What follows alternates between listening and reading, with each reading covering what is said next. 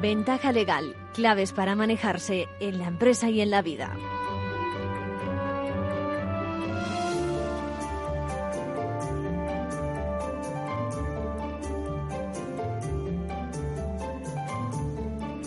Buenos días, vamos, vamos ahora con una buena dosis de ventaja legal ahora que se estilan las vacunas y que afrontamos, parece ser un nuevo horizonte de esperanza, ¿no? Las cosas deberían cambiar en muy poco y hoy quiero que repasemos lo que ha sido este pasado año 2020. Mm, Así comenzábamos el ejercicio pasado. Prometo, con conciencia y honor, cumplir fielmente las obligaciones del cargo de ministro de Justicia, lealtad al rey, y guardar y hacer guardar la Constitución como norma fundamental del Estado, así como mantener el secreto de las deliberaciones del Consejo de Ministros. Bueno, ya ven, no nos equivocábamos, parecía mm, premonitorio que se iban a dar unas cuantas incidencias por quitar de hierro al hecho de que la selección de los miembros del Consejo General del Poder Judicial siguiera pendiente. A lo largo de ese tiempo hemos escuchado muchas voces profesionales perdón, quejándose de la situación precaria del órgano del Poder Judicial. Hoy mismo teníamos declaraciones del ministro. Luego escucharemos, vamos a escuchar a la plataforma cívica por la independencia judicial en la voz de sus portavoces.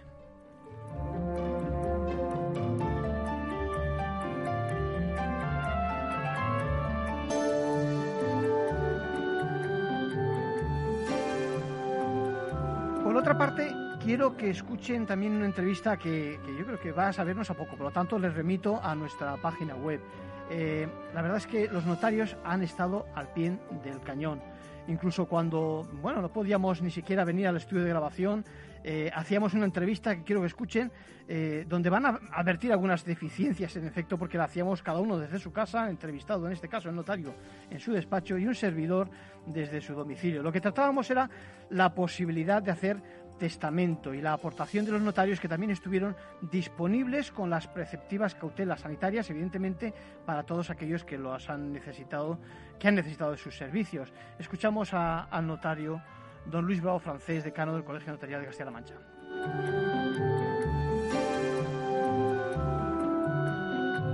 Luis, notario de referencia, decano del Ilustre Colegio Notarial de Castilla-La Mancha. Me gustaría que nos explicara, lo hemos adelantado en alguna ocasión en este programa, pero que nos diera unas pinceladas de las opciones que permite la ley en estos momentos para aquel que quiera, pues eso, eh, poner en orden sus cosas de cara al futuro y, estamos hablando, por lo tanto, de testamentos. ¿Qué opciones tenemos en la ley? Eh, pues eh, ahora mismo es una de las cosas que, curiosamente más me preguntan, ¿no? Por parte de clientes y amigos, pues uno recibe llamadas. Eh, el otro día hablaba con un amigo y decía que solamente te acuerdas de Santa Bárbara cuando truena. Eh, Precisamente él me decía que ahora mismo, después de, pues, pues somos amigos de hace muchos años, y, él me decía que ahora se encuentra en situación de, pues de, exposición, porque además es médico. Y me comentaba que, ahora se acuerda de que no ha hecho testamento. La cantidad de veces que hemos hablado, ¿no? De que por qué no haces testamento y bueno, pues vamos a ver. Lo primero que, creo que hay que tener en cuenta es que el testamento, el testamento es eh, es siempre conveniente eh, y muchas veces es necesario. Mm, es conveniente en general, eh, porque el testamento es un documento eh, económicamente muy asequible, que además nos da mucha tranquilidad y nos permite organizar nuestras cosas tal como nosotros queremos dentro de los límites que, la ley nos permite. Lo que pasa es que, bueno, en, en este momento mm, también es verdad que eh, según también lo que queramos hacer con nuestra, con nuestra última voluntad, porque eh, en España, en el derecho común español, el que se aplica en la mayor parte del territorio de, España, por ley los hijos son directamente nuestros herederos. Por lo tanto, muchas veces pensamos que sin testamento eh, hay una, una creencia muy extendida de que Hacienda cobra más. Yo no sé por qué, pero sí que se produce esa, esa confusión. ¿no? Es decir, si no tienes testamento, los impuestos son más altos. Y eso no es verdad. Eh, los impuestos, el impuesto de sucesiones, eh, depende del parentesco, fundamentalmente del parentesco, aparte bueno, pues del capital que se hereda. ¿no? Pero depende del parentesco. Y los hijos son tan hijos cuando hay testamento como cuando no lo hay. Por lo tanto, esa es la primera cuestión que debemos descartar. No existe un impuesto de sucesiones superior por el hecho de que la sucesión sea con testamento o sin él. Lo que pasa es que, bueno, sí que, mm, sí que hay veces que queremos, pues no sé, desigualar a los hijos o precisamente igualar los hijos por vía del testamento porque alguno de los hijos recibe una donación en vida. Y en esos casos, pues si, si esa donación en vida o esa situación no está correctamente documentada, sí que nos podemos encontrar con un impuesto de lo que llamamos excesos de adjudicación. Es decir, que un hijo pueda recibir más que otro aparentemente, porque a lo mejor lo que estamos haciendo es precisamente igualarlo. ¿no? Eh, y entonces, bueno, esa, es, una de las cuestiones que atendemos precisamente a través del testamento. Y luego el testamento, como regla general, el testamento tiene que ser el notarial abierto, porque es el más seguro. En el, en el, en el derecho español existen en, condiciones normales tres tipos de testamento, el notarial, el notarial abierto, el testamento notarial cerrado y el hológrafo. El testamento notarial abierto es con, diferencia el más frecuente. El testamento cerrado, mm, sinceramente, yo no he visto nunca ninguno. Eh, creo que es una reminiscencia histórica. El testamento cerrado eh, carece de propiamente del asesoramiento notarial y el notario lo único que hace es custodiar el documento en el protocolo. Lo que pasa es que, bueno, yo ya digo que es un testamento que prácticamente no está en desuso o que prácticamente ya no existe desde hace muchos, muchos años. Y luego está el testamento hológrafo, que es precisamente uno de los que en este momento está dando más que hablar. Mm, como regla, el testamento, mm, yo lo que aconsejo es el testamento notarial abierto. Es un documento que tiene un coste muy, muy económico. Estamos hablando de que no llega a 40 euros con el IVA incluido. Y luego, esto, esto, esto, don Luis, don Luis, esto hay que comentarlo porque la gente cuando piensa de hablar eh, piensa en, acudir al notario piensa que siempre hay unas tasas eh, y unos costes muy altos y realmente son no solo asequibles sino que comparado con los beneficios que se pueden obtener vamos, no, hay comparación. El testamento notarial abierto por ese precio, por ese importe que digo, incluye el asesoramiento del notario, incluye la redacción del documento, incluye su conservación eh, desde el momento en el que se otorga eh, indefinidamente, ¿eh? de tal manera que el documento se protocoliza, se guarda y eso permanece ahí esperando hasta el momento en el que sea necesario. Es un documento que además eh, después, una vez que uno hace un testamento, lo puede modificar y revocar tantas veces como quiera. Realmente Muy importante, siempre el que vale es el último. Y precisamente el testamento tiene un coste muy económico y nos permite ir actualizando el testamento a medida que van cambiando nuestras circunstancias vitales. Por lo tanto, es un documento que me parece mm, casi diría social eh, y que tiene un coste muy, muy reducido. Eh, actualmente, además, el testamento notarial abierto tiene una, eh, tiene una dimensión eh, muy muy activa porque vemos en, índices, es decir, en la, documentación interna con la que con la que nos manejamos, vemos que existe una preocupación creciente y que bueno pues el público demanda mucho este tipo de documento, demanda el testamento, precisamente por la bueno, pues por la conveniencia que tiene y por el coste tan tan económico que supone. Lo que pasa, eh, es que, pasa es que ahora, ahora, como decimos, no todo el mundo puede acudir a la notaría.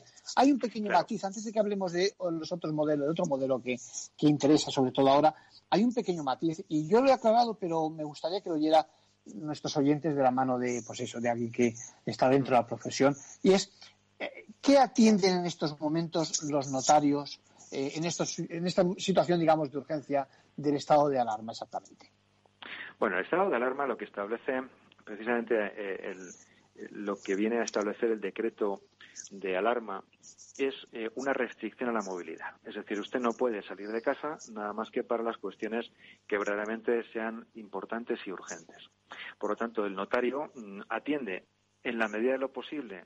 Aquí tenemos que distinguir dos cuestiones. Primero, qué es lo de la, situación esencial, es decir, que, cuál es la, la, mm, demanda que tiene por parte del ciudadano y luego, por otra parte, eh, cuáles son las condiciones en las que hay que prestar la función pública notaria. Por una, en, relativo a lo primero, lógicamente, la lista está muy clara, es decir, uno coge el decreto de alarma y ve cuáles son las circunstancias en las que puede salir de su domicilio. Eh, esa lista, además, se ha mm, complementado por, una instrucción de la Dirección General de Seguridad Jurídica y Fe Pública, eh, antigua denominación que recibe lo, que, lo que siempre fue la Dirección General de los Registros de Notariado, donde se establecen además cuáles son los, eh, los supuestos en los que se puede continuar prestando la función notarial. Porque, lógicamente, el notario presta una función pública, somos funcionarios públicos, Naturalmente no podemos cerrar la notaría como si fuera un comercio, porque estamos prestando una función que ha tenido la consideración de servicio esencial. Y por lo tanto, lo que tenemos que hacer es atender todas las demandas, todas las urgencias que tienen los ciudadanos. Eh, ¿Dónde están esas urgencias? Hombre, pues vamos a ver lo que ha venido a establecer el, decreto de alarma es una suspensión de plazos procesales, es una suspensión de eh, plazos de liquidación de impuestos, pero no de todos. Eh, en definitiva, hay que valorar individualmente cada caso. Lo que no ha establecido el decreto de alarma ha sido una suspensión de los plazos civiles, digamos, de los plazos contractuales. Supongamos, por ejemplo, que usted tiene una, un, contrato de, eh, de reserva de una vivienda donde ya tiene entregados 12.000 euros eh, como reserva esa vivienda. Eso es lo que normalmente llamamos un contrato de arras. No me gusta hablar de contrato de arras porque realmente el contrato de arras no existe. Lo que existe son las arras como pacto de un contrato. Eh, entonces, eh, nos, estamos, nos estamos jugando 12.000 euros. claro, si el plazo civil no se ha suspendido y yo tenía que cumplir con ese contrato, pues no sé, el 15 de abril, mm, nos encontramos con una situación en la que mm, estoy, mm, estoy arriesgando la pérdida de esa señal como consecuencia de que no puedo llegar a cumplir como consecuencia una restricción a la movilidad. Eh, esa es una de las cuestiones que está expresamente prevista en la instrucción de la Dirección General de Seguridad Jurídica y Fe Pública, el tema de las arras. Nos encontramos también con situaciones donde una persona tenía un contrato de arrendamiento, eh, una de las, de, las, eh, de las cuestiones que se han atendido, un contrato de arrendamiento mm, el día 31 de marzo termina un contrato de arrendamiento y tengo que abandonar una vivienda porque mi contrato de arrendamiento concluye y no hay un acuerdo con el arrendador para continuar con ese contrato de arrendamiento. Y es el contrato de arrendamiento que tenía eh, como puente porque tenía ya concedido un préstamo hipotecario para la compra de una vivienda. Eh, y ese contrato de alquiler ha terminado y ahora el, el, arrendador me exige que abandone la vivienda. Eh, ¿Qué hago? ¿Me quedo dentro de la vivienda como uno ocupa? Claro, son, circunstancias que hay que atender individualmente en cada caso y que hay que valorar. Todo eso tiene un desarrollo eh, normativo y además está bastante bien explicado en la página del notariado, www.notariado.org, que se puede consultar y cuando el ciudadano tiene dudas puede, puede acceder ahí y puede consultar lo que es la, la, documentación y las circunstancias que, que, se establecen. Básicamente lo que se establece actualmente como segunda parte, es decir, en qué condiciones se presta la función pública notarial, es que se presta siempre previa cita. Es decir, es necesario que usted se ponga en contacto con la notaría, con la notaría lógicamente de su libre elección, que solicite la intervención del notario por una determinada cuestión, el notario va a valorar si esa situación es urgente o no es urgente y mm, en el caso de que considere que la urgencia está justificada, le dará cita, también lógicamente para evitar aglomeraciones, para evitar que se junten varias personas en la notaría. Eh, y lógicamente siempre con condiciones de seguridad y, bueno, pues condiciones de salud que son las que nos imponen las circunstancias.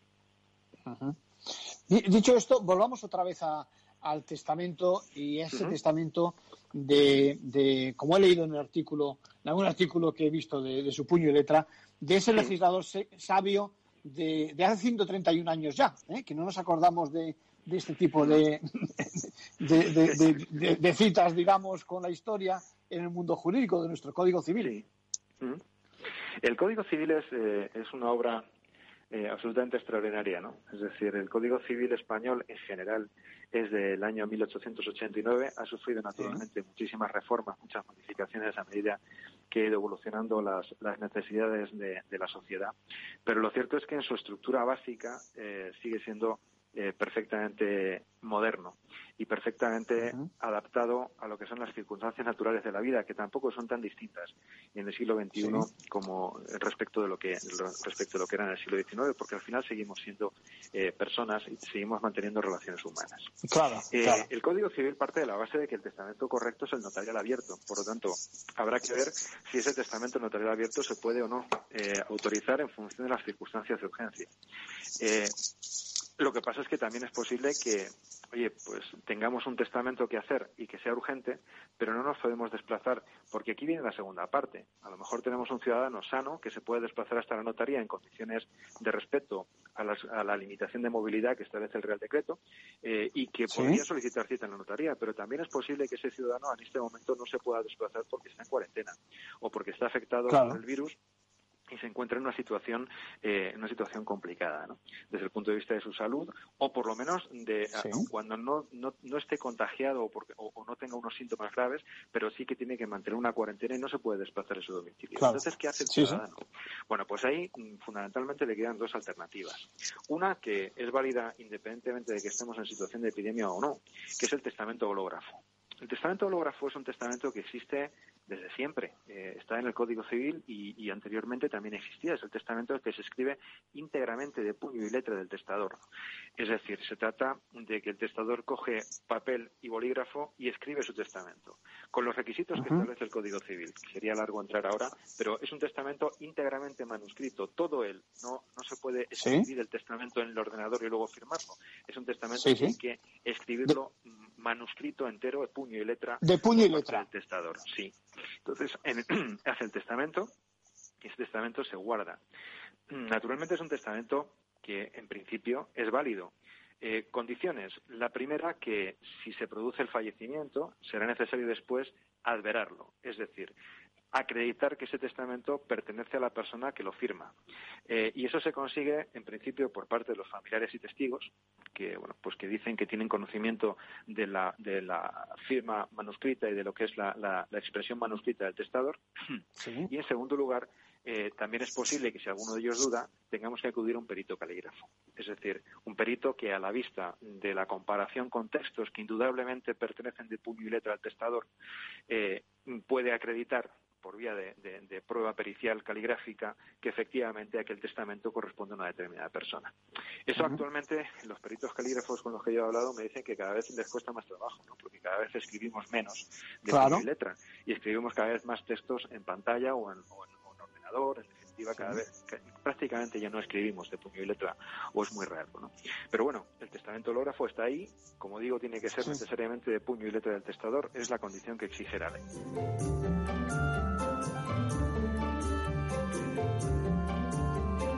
Bueno, no sé a ustedes, a, mí me ha sabido a poco este corte. Les remito a nuestro programa del 6 de abril que lo pueden oír en, nuestra página web, en www.capitalradio eh, barra programas barra ventaja legal, en la pestaña de ventaja legal, ya digo, en esa fecha, ¿eh? el 6 de abril. Bueno, nos cuenta que consiste, en qué consiste en otro tipo de testamentos y ahí lo pueden escuchar, muy interesante. Por otra parte, también compartimos la preocupación este año con la justicia por lo que la pandemia ha supuesto. ¿no? Aquí incluimos retrasos, servicios presenciales de guardia, todo lo telemático que ha irrumpido en el mundo judicial, la escasez de medios, la ausencia de EPIs, etcétera, etcétera. Y lo hablamos con Concepción Rodríguez González del Real, magistrada, portavoz del Foro Independiente de la Justicia, una de las prestigiosas asociaciones profesionales de jueces y magistrados que existe en España. Y, le preguntábamos por la complejidad de la situación de la justicia en aquellas condiciones.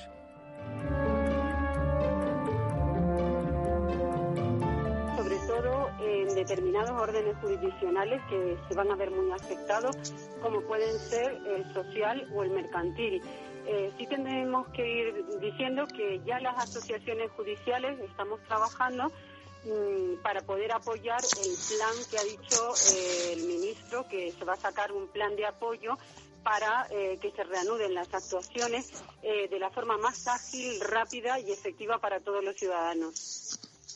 Lo que pasa es que algunos echamos de menos eh, una actuación, no voy a decir diligente, pero por lo menos a la altura de las circunstancias del Consejo General del Poder Judicial.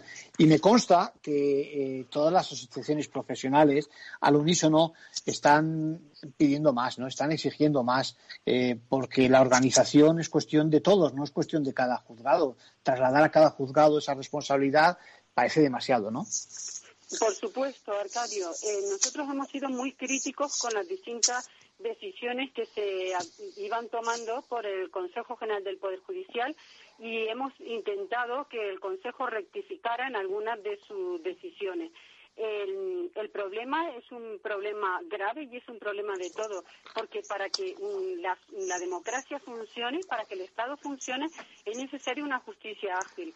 Y, entonces, y hay, ya hay jurisdicciones que vienen eh, sufriendo un eh, atasco endémico en, el, en, la, en la resolución de los conflictos de los ciudadanos, especialmente la laboral y, mm, especialmente la mercantil. Por eso nosotros eh, desde aquí, las cuatro asociaciones, eh, nos hemos puesto de acuerdo y nos hemos puesto a disposición del Consejo General del Poder Judicial para trabajar en ese plan de choque a fin de agilizar todo lo posible eh, la tramitación de asuntos. Yo les digo, eh, Concepción, les digo a los oyentes, digo, miren, si, lo que tenemos aquí es otro colectivo de profesionales excepcional, como el de los médicos, los sanitarios, que lo están demostrando, bueno, pues, pues demos instrumentos y fórmulas a la justicia para que salga airosa de ese apuro y por una vez ¿eh? arreglemos ese roto histórico. ¿Cuál es, ¿Cuál es la situación en estos momentos? Expliquemos a los oyentes, ¿están suspendidas actividades? ¿Los juzgados de guardia están funcionando? Pues la situación es de paralización en los asuntos ordinarios y, sin embargo, siguen funcionando todos los asuntos urgentes y los servicios de guardia. Eh, hay un listado amplio de asuntos urgentes eh, que se están prestando a todos los ciudadanos. El resto de trabajo eh, se realiza telemáticamente. Los servicios de guardia son presenciales. Esos servicios de guardia inicialmente se estaban prestando sin eh, los correspondientes EPI, pero se prestaban en la misma condición de amplitud para todos los ciudadanos. Nosotros hemos querido transmitir desde el momento inicial que cuando hemos reclamado los EPI no son para protegernos a nosotros, sino es por un problema de salud pública, es decir, que nosotros a su vez podemos contaminar a terceras personas o los funcionarios o los las. Y entonces mm, mm, lo que pedíamos del Consejo es una concienciación de que tenemos que eh, prestar los servicios en una situación de salud, de protección de la salud de los ciudadanos. Pero por supuesto, aunque no los tuviéramos, nosotros vamos a prestar ese servicio totalmente, porque nosotros tenemos una vocación de servicio público. Bueno, ya ven claro, muy claro el compromiso de los profesionales y en el próximo programa ya veremos algunos de los hitos de la justicia durante este tiempo, cómo ha respondido en algunos temas precisos, por ejemplo en temas de familia.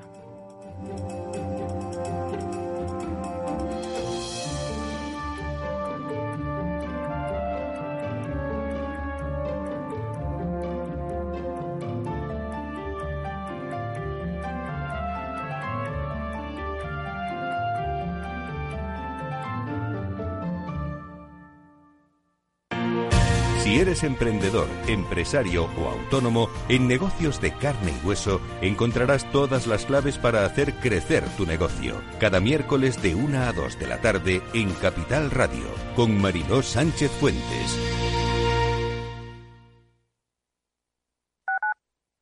Tu radio en Madrid 105.7, Capital Radio. Memorízalo en tu coche. Disfruta de la mejor cocina gallega en Montes de Galicia. Todo un clásico moderno en el barrio de Salamanca. Disfruta de la variada dieta atlántica, de las mejores carnes y pescados tratados con respeto y transparencia y regados con una de las mejores bodegas de la zona. En grupo, en familia o en pareja, Montes de Galicia te ofrece el espacio perfecto en cada ocasión. ¿Harto de tertulias políticas y de quienes lo saben todo?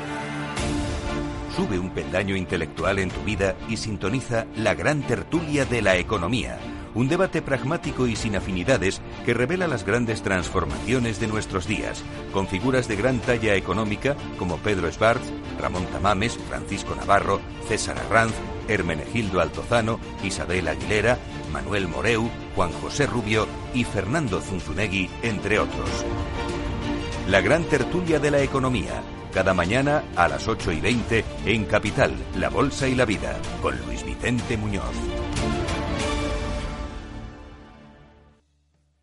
En el restaurante Gaztelubides somos rigurosos con la selección del producto para crear recetas imaginativas que acompañamos de una bodega generosa y brillante y de nuestra magnífica terraza durante todo el año. Restaurante Gaztelubide, carretera de La Coruña, kilómetro 12200, La Florida. Teléfono 91 372 8544. Una recomendación del programa gastronómico Mesa y Descanso.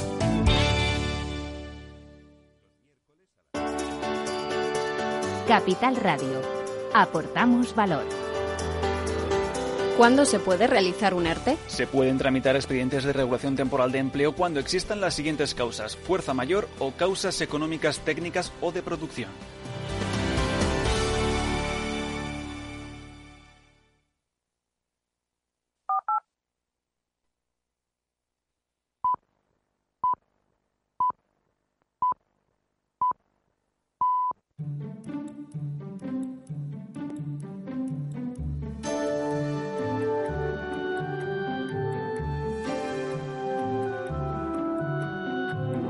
Ventaja legal con Arcadio García Montoro.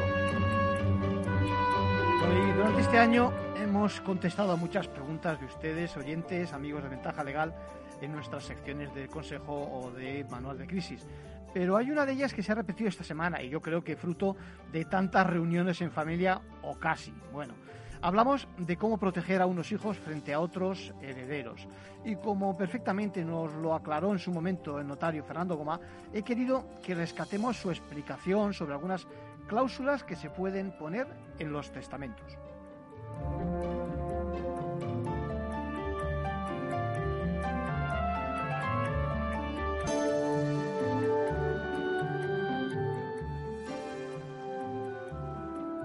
Bueno, pues parece que en los últimos acontecimientos, la pandemia, ese confinamiento, ha despertado mucho su interés por dejar las cosas atadas y bien atadas en caso de contraer la enfermedad y, bueno y que tenga eh, en su caso consecuencias fatales. Será por eso que me llegan varias preguntas muy parecidas del tipo ¿cómo puedo asegurar que mi voluntad se cumpla cuando uno falte? ¿no? Bueno, a esto se suma también que escuchamos noticias sobre cláusulas, digamos, extraordinarias que hacen algunos testadores para proteger su voluntad. Bueno, tenemos para, para, que nos abran bastante la luz, eh, nos den luz sobre este tema. Tenemos al otro lado del teléfono al notario don Fernando Goma. ¿Cómo estamos? ¿Qué tal? ¿Cómo estás? Muy bien. Bueno, pues bienvenido, bienvenido a Ventaja Legal, bienvenido a Capital Radio, Fernando. Me, me preguntan los oyentes, y quién mejor que tú para contestarnos, ¿Qué fórmulas puede haber? ¿Qué soluciones tenemos eh, o podemos aconsejar a nuestros oyentes en estos casos para que se encauce bien, digamos, eh, la herencia? Bien, bueno, en primer lugar voy a empezar con una obviedad, pero creo que es importante. La, eh, fórmula principal es hacer testamento. Entonces, lo digo porque es que muchas personas eh, no tienen en cuenta que eso es lo fundamental, es decir en testamento qué es lo que quieren que ocurra con su patrimonio y con otras, con otras cuestiones cuando ellos, esas personas ya no estén.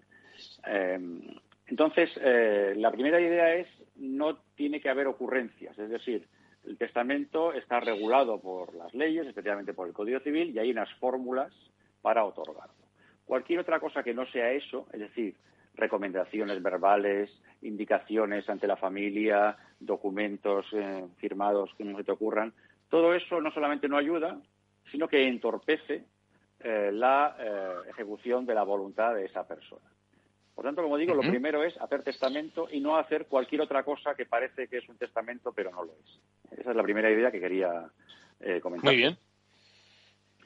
Después de eso, lo cierto es que eh, la persona que otorga testamento tiene que eh, pues eh, reflexionar sobre qué es lo que quiere que pase al fallecer.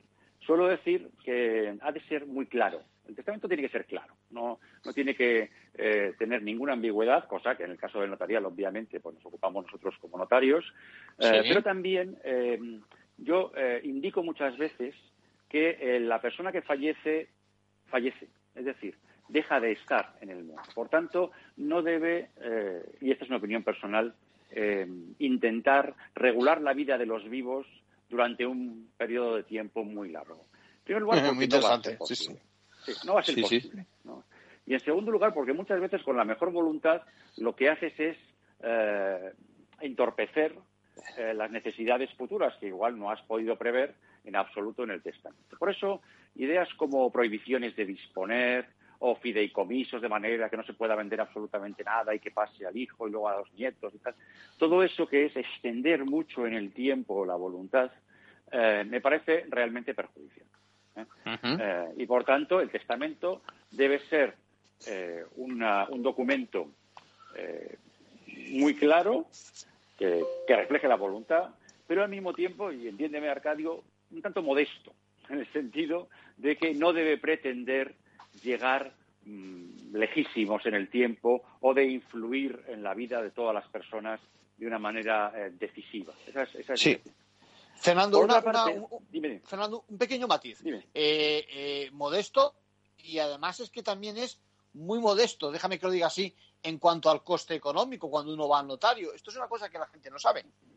Sí, eh, el, testamento es un, es, una, es un documento notarial, en cierto modo, eh, abaratado legalmente, porque se, se, estima muy interesante que la gente otorgue testamento. Un testamento eh, con el asolamiento notarial e independientemente del patrimonio de que disponga el hombre o la mujer que lo otorgue, cuesta aproximadamente 50 euros. En lo que va incluido el asesoramiento, el otorgamiento, el control de legalidad y la conservación del testamento a lo largo de los años e incluso de las décadas a ningún coste, de forma que a lo mejor 10, 20, 30 o 40 años después, otra persona, que es el heredero, puede con toda seguridad conocer cuál ha sido la última voluntad del causante, acudir al notario que tiene depositado el testamento original y pedir una copia. Es decir, todo eso, toda esa seguridad hace que eh, el coste del testamento eh, eh, sea realmente muy bajo. Hablábamos de que en efecto no tenía que extenderse mucho en el tiempo y, mm. Creo que es conveniente que repasemos algunas figuras de las que se puede valer el testador. seguro que nos las explicas perfectamente. Estamos hablando, por ejemplo, de albaceas. ¿Hasta qué punto ayudan a que luego nuestra voluntad sea exactamente como la queríamos? Exactamente. Es decir, la vida se ha complicado mucho. ¿Fernando? sí, sí, dime. ¿Fernando? Se nos ha ido. Rubén, ¿me escuchas? ¿Hola? ¿Hola?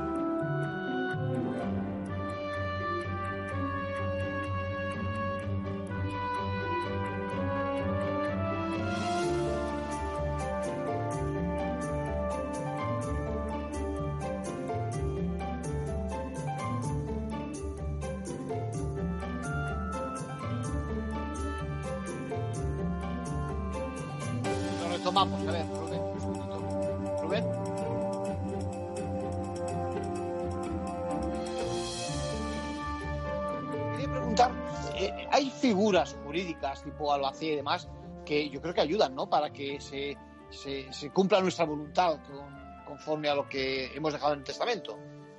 Sin duda alguna. Y además son muy recomendables utilizarlas en cada caso. Hay que tener en cuenta que, que la vida eh, de las personas se ha complicado extraordinariamente y que las familias pues se crean, pero también se deshacen, luego tienes otras familias, luego tienes hijos por aquí, luego a lo mejor tienes otros hijos. Eh, hay eh, relaciones buenas o relaciones malas con los antiguos cónyuges, etc. Entonces, todo eso eh, hace que sea necesario prever una serie de instrumentos que permitan que el reparto de la herencia y su administración sean, en primer lugar, lo más pacíficas posibles y, en segundo lugar, lo más ajustadas a la voluntad del que otorga testamento. Entonces, una primera figura es el albacea contador partidor. Ese albacea contador partidor tiene la función esencial de eh, repartir el patrimonio hereditario como dice el testador. Como dice el testador. Eso es muy importante, sobre todo en derecho común, porque en derecho común, es decir, el derecho del Código Civil, como hay legitimarios, eh, siempre es necesario que todos consientan por unanimidad en el reparto eh, aunque eh, se ajuste estrictamente a la voluntad del causante. Es decir, hace falta que firme, que otorgue. Eso significa que muchas veces una de las personas pues no quiere firmar o, no se lleva bien con los demás o hay problemas y la herencia se queda empantanada y hay que ir al juzgado. Entonces, si tú nombras un albacea contador partidor, ese es un juez particular de la herencia. Es decir, el testador dice, el albacea va a hacer el reparto, quieran los herederos o no quieran los herederos. De manera que ya no hay nadie que tenga la posibilidad de bloquear. Eso es fundamental, porque en la mayor parte de los casos el albacea ni siquiera llega a entrar en juego. Ante la simple amenaza eh, o posibilidad de que entre, eh, la mayor parte de los herederos acuerdan lo que es necesario eh, y, por tanto, se evitan problemas y disgustos familiares. otra institución muy típica y que se utiliza mucho, por desgracia, pero así es la vida, es el administrador. Es decir, en muchas ocasiones los padres pues están divorciados y se llevan mal y por tanto su deseo es que su ex, el padre o la madre, eh, si ellos fallecen, no administre los bienes que sus hijos menores de edad, de edad han heredado de ellos. Es decir, es un yo, escenario, eh, es un escenario, sí, sí, sí, perfecto, sí, sí, dime, dime. Esto además ocurre con muchísima frecuencia. Padres Claro. que están divorciados, que tienen hijos de 2, Sí. de 4, de 7, de 12, 15 años, y dicen, "Mira, yo si me muero, todo para mis hijos, pero desde luego que mi ex en absoluto toque eso que era mío. Eso es muy humano. Claro no. Entonces lo que se dice es literalmente que se prohíbe eh, o se retira a- al otro padre de la administración de los bienes heredados por el hijo común o por los hijos comunes. Y se nombra Sí. un administrador para que durante la minoría de edad eh, administre y eh, decida el destino de todo lo heredado por parte del padre fallecido. Es decir, retirar al otro padre la posibilidad de administrar eh, los bienes precisamente por una evidente mala relación entre ellos. Entonces, eso también se pone realmente mucho. Una preocupación muy típica de los padres, que se lleven bien o se lleven mal, es respecto de los hijos, el que a los 18 años, si han fallecido ellos antes, pues con la herencia la dilapiden. Es decir, Otro eh, escenario interesante, sí, sí, sí. muy típico. Es decir, oye, es que resulta que eh, me da miedo que en cuanto llegue los 18 años eh, hagan, Quemen. eh, en fin, quemen la herencia completamente, sobre todo el, el- el dinero. Entonces, Sí. el derecho común es más complicado porque están las legítimas, como digo, el tercio de legítima es intocable, el tercio de mejora se puede tocar, pero no de una manera muy intensa a estos efectos, y en cambio un tercio de la herencia, que se llama libre disposición, puedes hacer lo que quieras. Entonces, mi, siempre mi, mi consejo es, mire, como no podemos jugar con todo a la vez, lo que va a hacer es decir, en el tercio de libre disposición, usted en el testamento diga que se ha de meter todo lo que sea metálico, todo lo que sea dinero, todo lo que sea productos financieros, es decir, lo que uno puede gastar rápidamente. Sí. Y establezca en ese tercio de libre disposición una, eh, una cláusula de administración. Es decir, diga usted que hasta los 25 años Por el ejemplo, dinero sí. de ese tercio de libre, de libre disposición esté administrado por quien quiera usted. Por su tío, por su hermano, por su cónyuge, por quien sea. De manera que esa persona de 18 años pues vea que se le va entregando ese dinero en la medida de sus necesidades. ¿no? 25, 30, 22. Es decir, una forma de limitar eh, hasta que una persona pues está más madura, etcétera, la Sí. entrada en posesión y el, el disfrute del dinero y de los productos financieros, es decir, de todo aquello que es fácilmente disponible. Por otra parte, hay otra preocupación, y es eh, si los padres, pues siendo menores de edad sus hijos, fallecen.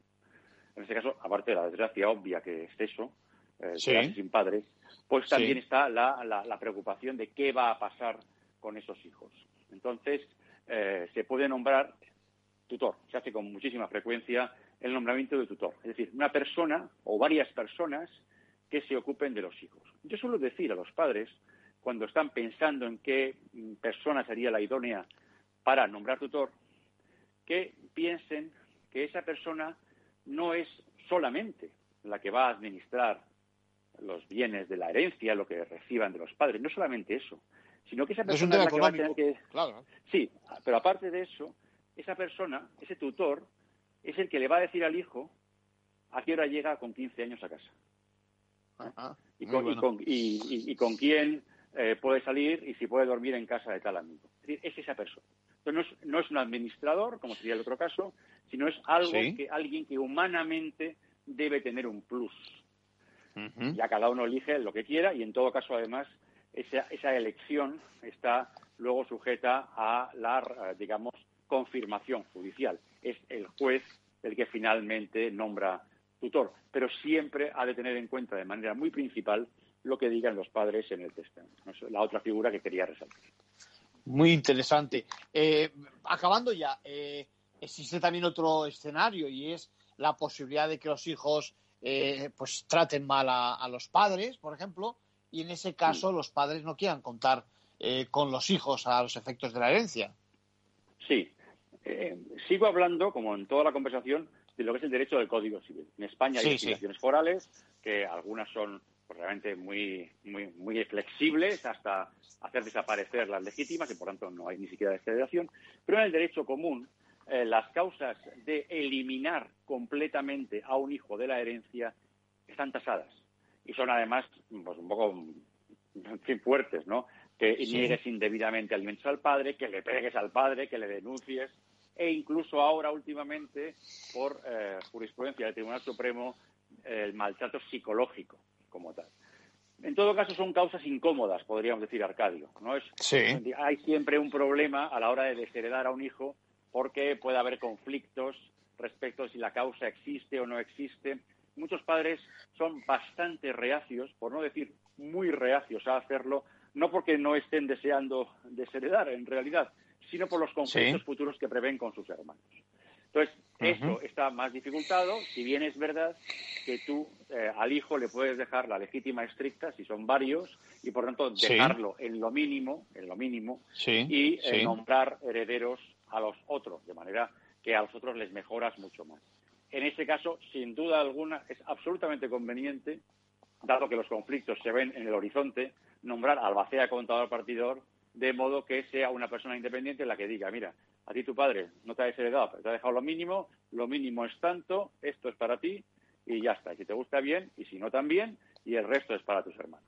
Porque tú no puedes bloquear la herencia porque estés enfadado porque tu madre o tu padre te hayan desheredado o te hayan dejado lo mínimo. Entonces, eso yo creo que es importante. Todos, si queremos hacer un testamento que es para regular las relaciones futuras, uno de los aspectos absolutamente esenciales es que el testamento no provoque conflictos, sino que los evite. Eso es muy fundamental. Bueno, don, don Fernando Gómez, notario, eh, cómo me gusta esa, ese punto de vista tan práctico y tan clarito, en este caso, sobre disposiciones testamentarias. Fernando, muchas gracias por su colaboración eh, con Ventaja Legal y con Capital Radio. Cuando quieran.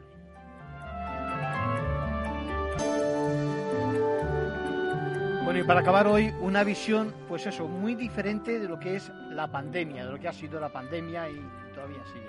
Bueno, con el foco en este caso puesto en el medio ambiente y de la mano de un jurista, de otro jurista de prestigio, don Antonio Bercher, fiscal jefe de sala del Tribunal Supremo y especializado precisamente en estos temas medioambientales.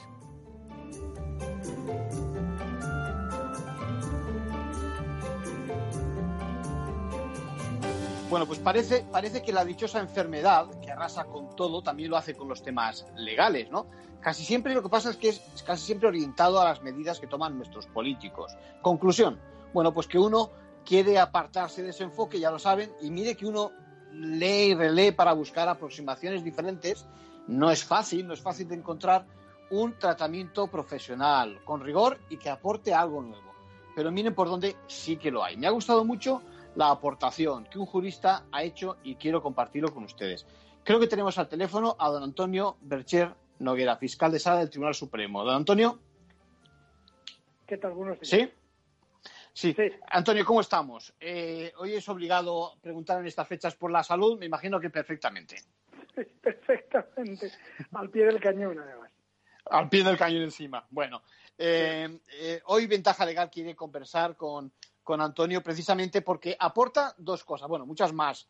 Eh, hemos visto un artículo suyo donde eh, me parece muy interesante, donde hace un enfoque diferente de este maldito virus y, de la enfermedad que azota al país. Un enfoque medioambiental. Y yo a esto le llamo todo un descubrimiento. ¿eh? Otro, precisamente, se pregunta usted por el delito en relación con la propagación de la enfermedad. Pero empecemos por el primero, es decir, ¿por qué precisamente un enfoque medioambiental al tema del virus. Bueno, eh, lo cierto es que estamos llegando a un punto, eh, y esto lo veo desde la perspectiva profesional, en el que es prácticamente imposible desprenderse de una perspectiva ambiental eh, prácticamente en todo. tú, tú eres jurista, Arcadio, y habrás, habrás comprobado que se, se, está produciendo lo que aparte de que haya aparecido el derecho ambiental como una rama jurídica propia, se está produciendo también lo que se califica como ecologización del derecho.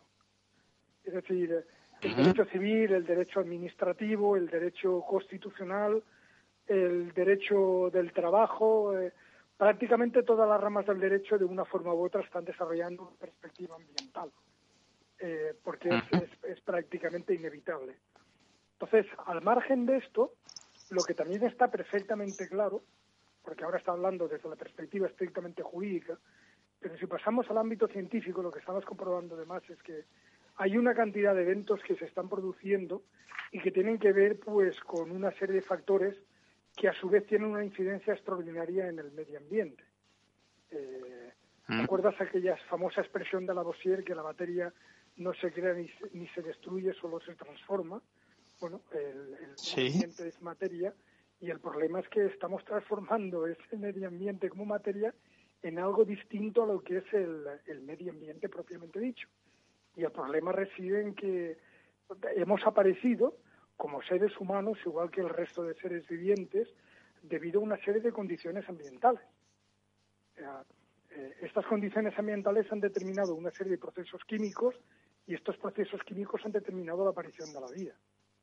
Consecuentemente, si los elementos determinantes de ese, de ese equilibrio, llamémoslo así, que lleva precisamente al desarrollo de esos procesos químicos y la aparición de la vida acaban alterándose, evidentemente las condiciones que permiten la subsistencia de los seres humanos van a acabar alterándose también.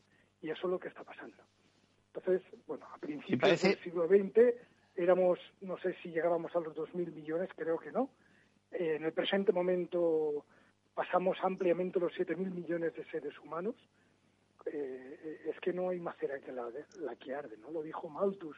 Eh, Malthus ya indicó que lo procedente es que cuando un ser humano naciera es que tuviera el cubierto puesto en la mesa. Y en el presente momento estamos extraordinariamente lejos de esa perspectiva. Con lo cual es, es inevitable que casi todo lo que se haga o se produzca pues acabe teniendo una repercusión ambiental, porque vivimos en un esquema ambiental, ese esquema ambiental está siendo alterado por 50.000 circunstancias, con lo cual pues es inevitable que cuando tomemos decisiones, iniciativas, actuemos, acabe incidiendo todo ello en el medio ambiente. Entre otras razones porque el medio ambiente cada vez más débil, el medio ambiente cada vez está más reducido, los espacios naturales cada vez son más limitados, etcétera, etcétera. De hecho, de hecho parece que parece mentira y parece a veces una, una contradicción cómo la naturaleza también se defiende y cómo reacciona, ¿no? Vemos últimamente cómo los animales, yo que sé, las abejas, en otro caso otro tipo de animales que consideramos salvajes se acercan a nuestras ciudades y parece que se recuperan también cuando nosotros nos echamos un paso atrás, ¿no? Bueno, eh, suena fuerte decir lo que voy a decir, pero somos una especie claramente depredadora. Sí, señor. Entonces, entonces cuando como especie depredadora nos hemos retrotraído a determinados contextos territoriales reducidos, llámese piso, llámese casa, o llámese edificio, pues los, seres vivientes que de alguna forma están luchando para defenderse contra ese depredador, al desaparecer el depredador, pues vuelven a su espacio inicial. Recuperan su espacio como, como, como depredadores vamos a volver donde estábamos. Claro, claro. Y eso, y eso desde el punto de vista del derecho, la mayoría, la mayoría de las veces lo vemos de una forma déjame que lo diga así, negativa, es decir, eh, el derecho ambiental muchas veces lo sentimos, sobre todo también desde la empresa, como un derecho sancionador, infracciones, sanciones, eh, incluso también desde el punto de vista eh, penal. Relacionado precisamente con, con el virus, estoy viendo sentencias tanto en un sentido como en otro que hablan precisamente de que el derecho penal a lo mejor la mayoría de las veces no tiene que entrar en esos delitos de desobediencia y resistencia es suficiente, digamos, la, sanción, el reproche administrativo. Desde el punto de vista penal relacionado con el COVID-19 y con la enfermedad, eh, ¿hay respuesta en nuestro ordenamiento? Vamos a ver, eh, en relación con el COVID-19 propiamente no, no tenemos nada. Históricamente teníamos un tratamiento penal para las pandemias y este tipo de cosas, pero esto eh, desapareció y no está en el actual Código Penal de, 1995. Entonces, cuando se suscita el problema que tenemos en la actualidad, eh, digamos que la difusión o el contagio como tal, con las características propias que tenía históricamente cuando la difusión de pandemias y todo aquello, pues ya carece de tratamiento legal. Entonces, lógicamente, desde esa perspectiva no se ha podido hacer nada. ¿Qué se ha hecho? Bueno, forma de evitar los contagios, confinamiento. Evidentemente, para obligar al confinamiento hay todo un esquema legal eh, basado en la declaración del estado de alarma y ese esquema legal y la declaración del estado de alarma implican una serie de restricciones. Son restricciones bueno, el 6 de mayo manteníamos esa conversación. Para quienes se hayan quedado con la miel en los labios, vayan a nuestra página y pueden encontrar el resto. Bueno, eh, precisamente eh, ya acabamos. Y hoy en el punto de, mira, en el punto en el que confluyen derecho y sanidad, no quiero dejarme que estamos a punto de eso, de esa vacunación y que eh, hay que hablar del consentimiento informado, que viene a ser que nos pongan al día de las ventajas y los inconvenientes que supone ponerse la vacuna. En la práctica ya saben que consiste en que rellenemos un formulario sobre si estamos de acuerdo o sencillamente para que nos informen acerca de en qué, para qué sirve la, la vacuna. Cuando es por escrito, lo que hemos podido ver hasta ahora en las que hemos conocido es que se nos dice que algo más allá del pinchazo, de los inconvenientes del pinchazo, nos da dolores de cabeza, fatiga, algo de fiebre. Bueno, pues hasta ahí parece que lo que es habitual en las eh, bueno, otras vacunas, incluida la gripe, por ejemplo.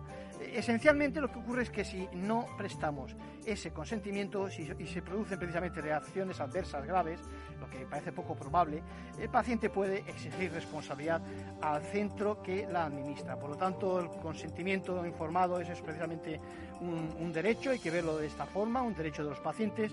Se trata de que voluntariamente recibamos ese tratamiento y sobre todo que seamos conscientes de los riesgos, ojo, y también que veamos cuáles son las ventajas y muchas precisamente para nuestra salud y la de todos los demás. En definitiva, me despido con estas palabras. Bienvenidas las vacunaciones, bienvenidas también toda la información sobre eh, las vacunas y los tratamientos y confiando en que se convierta esto tan solo con el tiempo en una campaña más de vacunación como la que escuchamos y sufrimos y disfrutamos todos los años precisamente con la gripe.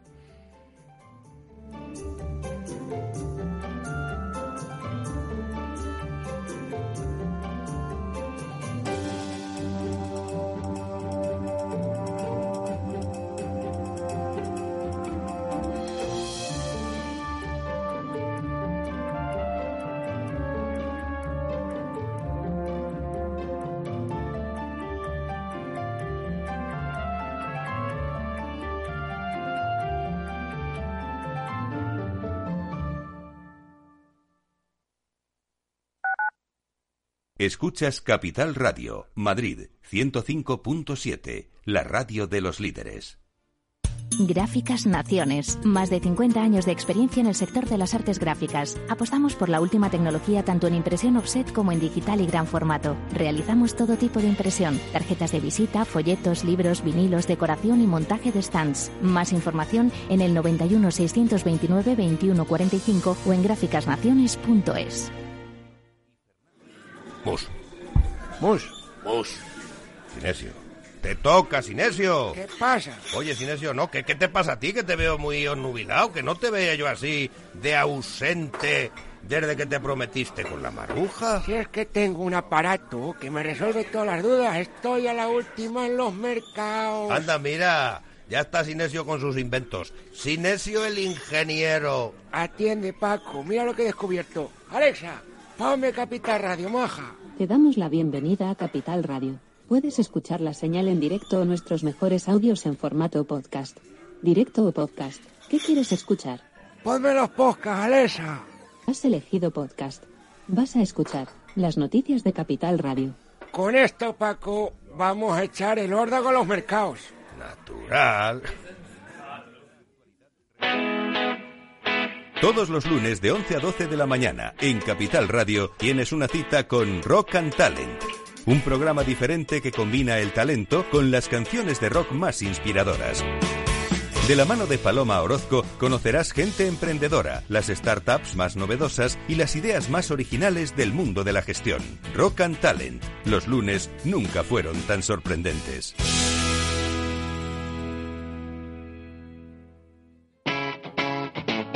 Capital Radio.